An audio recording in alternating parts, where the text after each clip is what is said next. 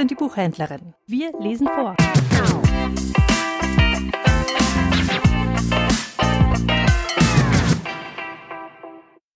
Heinz Knobloch, Berliner Grabsteine sind wie Blätter eines Geschichtsbuches der letzten 200 Jahre, mit Ausnahmen.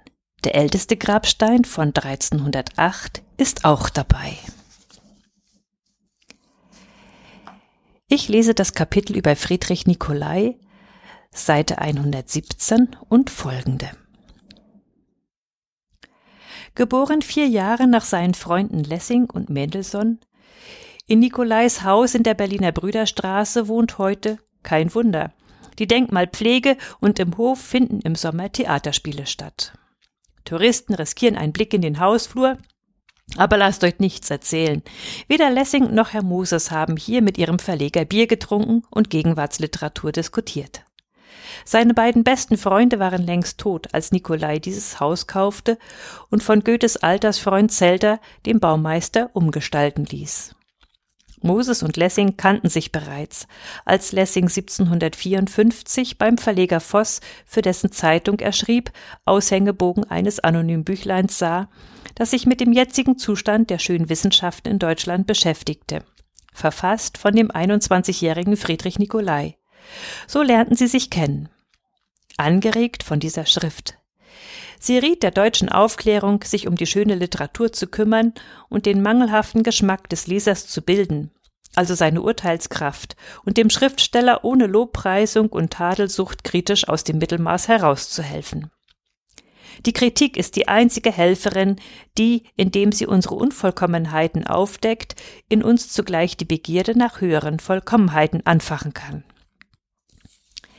Hier sei weiter nicht die Rede von den drei aus dieser Haltung entstandenen Zeitschriften Nikolais, die die Aufklärung beförderten und über 80.000 Bücher ankündigten oder rezensierten. Er griff auch mit satirischen Romanen an, schrieb Parodien und machte sich, zumal er mit zunehmendem Alter starrsinniger wurde und die neue Literatur nicht mehr verstand, allerlei namhafte Feinde. Goethe, Schiller, Herder, Tieck, Fichte, die verspotteten ihn weidlich und sorgten allein durch das Gewicht ihrer Namen, dass Nikolai als unbedeutender galt. Oder gilt, als er tatsächlich geworden war. Was bleibt vom Lebenswerk? Was hält ein Verfasser für bedeutsam? Was braucht und nimmt sich die Nachwelt? Nikolais Beschreibung der königlichen Residenzstädte Berlin und Potsdam 1769 und 1786, ist ein Standardwerk und so selten, dass es zu den größten Raritäten gehört. Wer zuverlässig Auskunft sucht über Berlin im 18. Jahrhundert, über Straßen, Häuser, Gewerbe und Alltägliches, der findet sie bei Nikolai. Er ist zugleich unser Zollberater. Der weitgereiste Buchhändler rät zur Vernunft an der Grenze, weil ein Reisender sich den Gesetzen des Landes, wo er sich befindet, unterwerfen müsse. Es ist auch sehr begreiflich, dass derjenige, der, was er bei sich führt, nicht richtig angibt oder sich gar weigert, seine Sachen visitieren zu lassen, sich verdächtig machen müsse. Das hat er, wenn er mit den Taschen voller Bücher ankam, gelernt. Die Visitatoren sind von ihren Oberen angewiesen, niemand ungebührlich zu begegnen. Das gilt aber auch für den, der einreist. Manchen Reisenden gibt die bloße Erblickung eines Aziz-Bedienten eine üble Laune, Wem nützt es, wenn der Reisende sich durch seine trotzige und unfreundliche Art selber Unannehmlichkeiten schafft? Man soll den Kontrolleuren an der Grenze nicht unhöflich begegnen, denn so wie allenthalben, so findet auch hier ein gutes Wort eine gute Stadt.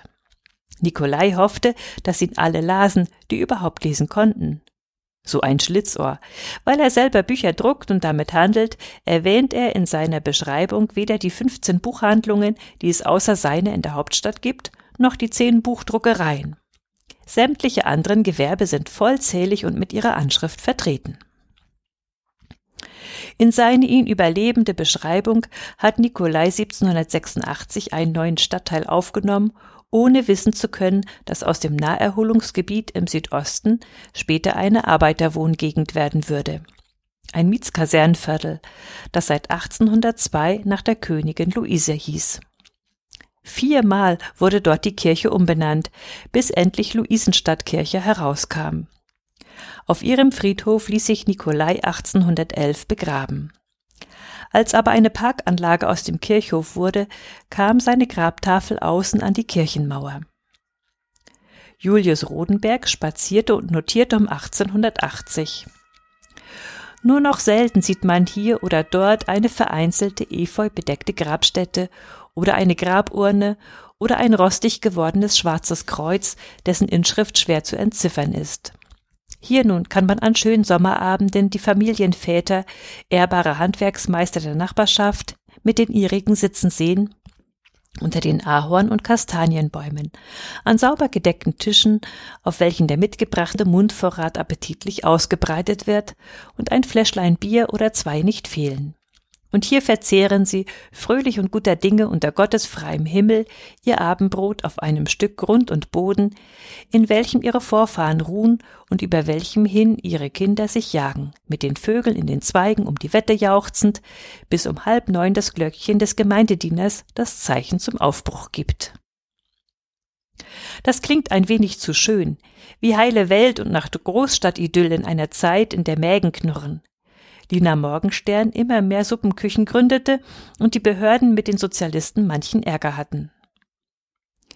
Zum Hervorheben und Herauslesen bleibt, dass man nichts dabei fand, einen aufgehobenen Kirchhof zur Erholung zu nutzen, sich nicht fürchtete, nicht graulte, wie die Berliner sagen, wie ja auch Geburt und Sterben in der Wohnung selbstverständlich waren. Rodenberg sucht nicht nach Nikolais Grab. Es ist nun ebenso wenig mehr zu finden wie eins der anderen. Aber an der Kirche vorn, wenn man von der Straße kommt, unter den hohen Fenstern, rechts von der Tür, ist ein schwarzes Eisentäfelchen mit vergoldeter Umrahmung in die Mauer eingelassen. Und darauf liest man die Inschrift. Friedrich Nikolai, geboren 18. März 1733, gestorben 8. Januar 1811. Der Zweite Weltkrieg besorgte den Rest. Heute ist alles eine Grünfläche. Ohne fröhliche Leute. Alte Jakobstraße, Ecke Sebastianstraße, falls jemand dort einmal spazieren gehen möchte. Und weil er nun gar keine Grabtafel mehr hat, soll einer seiner Sätze, nein, vier sind es, über dem Eingang der nicht nach ihm benannten Buchhandlung und damit über jeder stehen. Verleger sind nicht nur Hersteller und Versender von Druckerzeugnissen. Sie sind Missionare ohne Religion, Prediger ohne Kanzel. Sie sind bewegt vom Glauben an die Erziehbarkeit des Menschengeschlechts. Und sie müssen daran festhalten, dass Glück ohne Wissen nicht möglich ist.